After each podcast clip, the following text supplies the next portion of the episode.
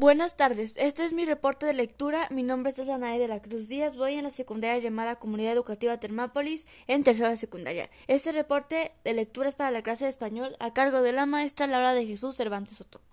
Me gusta mucho leer, ver series y estar en redes sociales.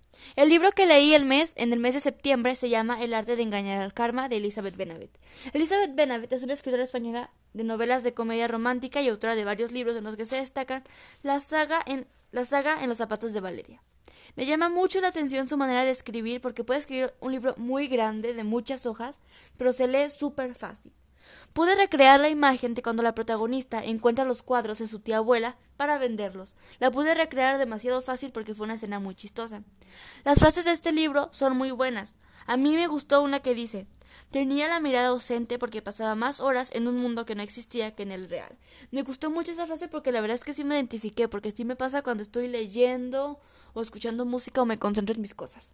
Cuando va a alquilar o de rentar el estudio, pude sentir ese olor a nuevo que dan las casas nuevas o los muebles nuevos.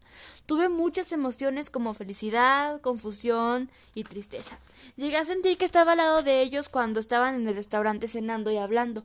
Todo, yo sentí que todo era muy, muy intenso, porque hasta acá se, se, se sentía, hasta acá olía el amor, se sentía todo muy intenso. Yo recomiendo este libro porque, aunque sea un libro muy grande de demasiadas hojas, se lee muy fácil ya que es un libro muy ligero y es interesante. ¿De qué trata la reseña? La historia trata acerca de una actriz frustrada y un artista sin creatividad. Llega un punto en que estos dos personajes, por azares del destino, se juntan, pero al inicio ellos se odian, se detestan, pero después tienen que convivir mucho tiempo y pues todas las cosas cambian entre en su relación entre ellos. Los personajes que aparecen aquí son Michael, Catalina, ellos dos son los protagonistas del libro, Eloy, Teresa y Claudia. Salen más, pero estos son como que los principales. Michael es muy egoísta, perfeccionista y según el libro es muy atractivo. Catalina es libre, guapa, rebelde, muy segura de sí misma, feliz.